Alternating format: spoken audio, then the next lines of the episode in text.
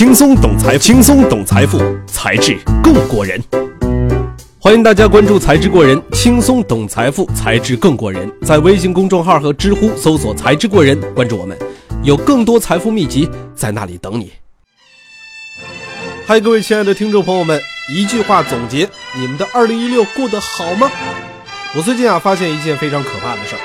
以前啊，我是一个不怎么喜欢回顾过去的人。但是现在一年快要过完了，我却很是依依不舍，一副没出息的样子。哎呀，我想这个大概就是我的初老症状之一吧，不再像小的时候那样了。一年过完，想都不想，立马翻篇儿。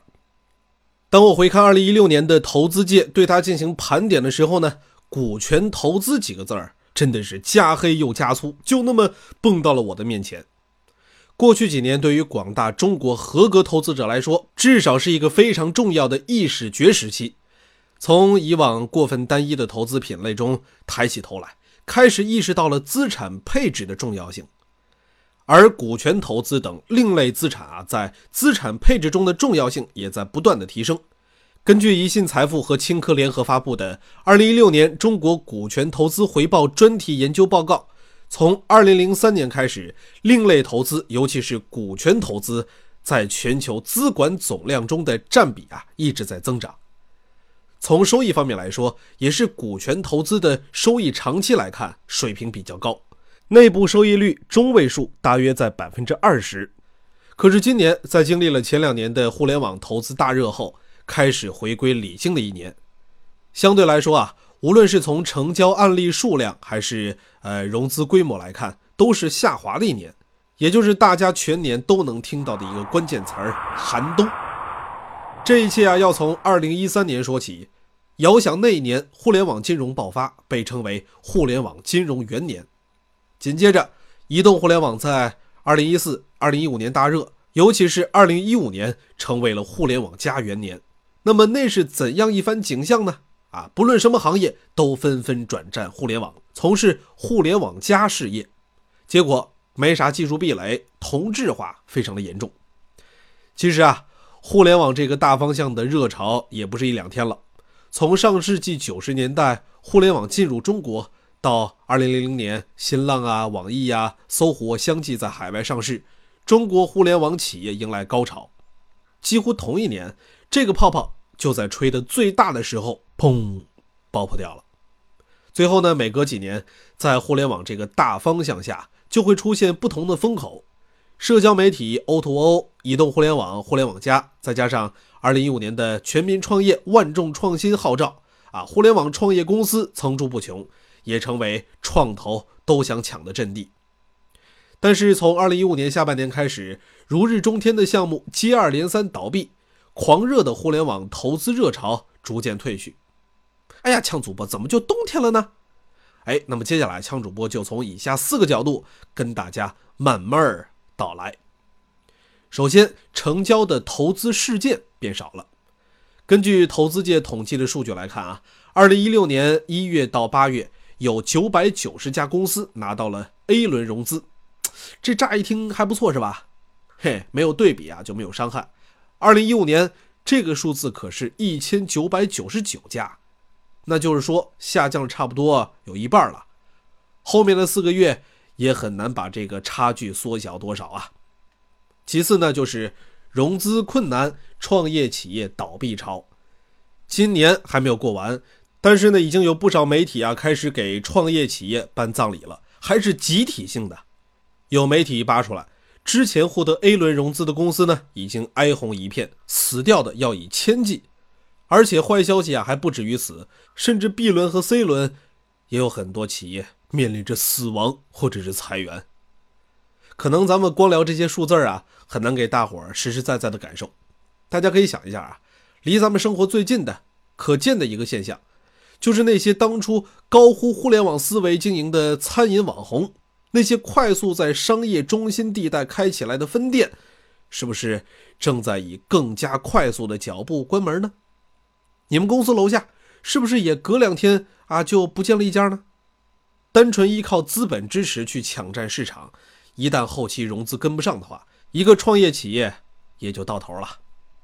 第三，就算看起来融到资的这日子啊也不好过，最直接的一个例子呢，就是前阵子炒得挺热的空空湖事件，CEO 发文控诉自己生病二十天被资本甩出自己一手打造的创业企业，引起了社交媒体的大量转发和大家对于资本跟创业者关系的讨论。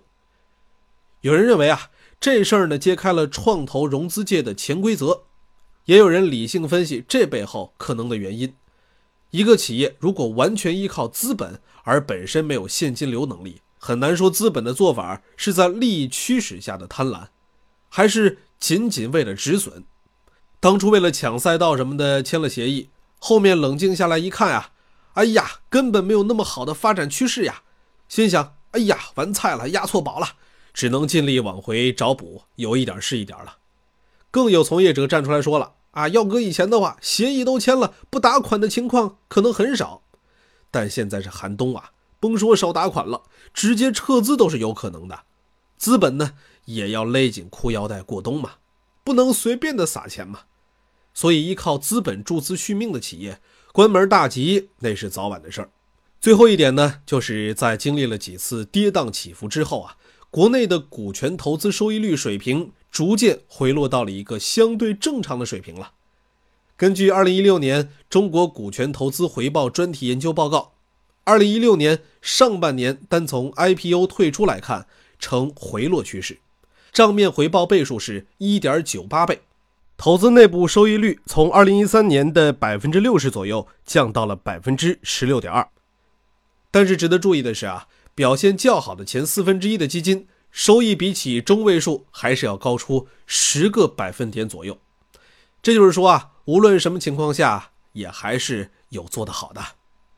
其实呢，股权投资跟其他类别比起来，优势依然还是存在的呢。所谓冷暖，那是对比着来看嘛。与前两年的过热情况相比，这种冷反而是回归正常。对于创业者和投资者来说，是逐渐恢复理性的过程。那么回看二零一六，在这种大环境下，股权投资有没有小热点呢？咱们广告之后马上回来。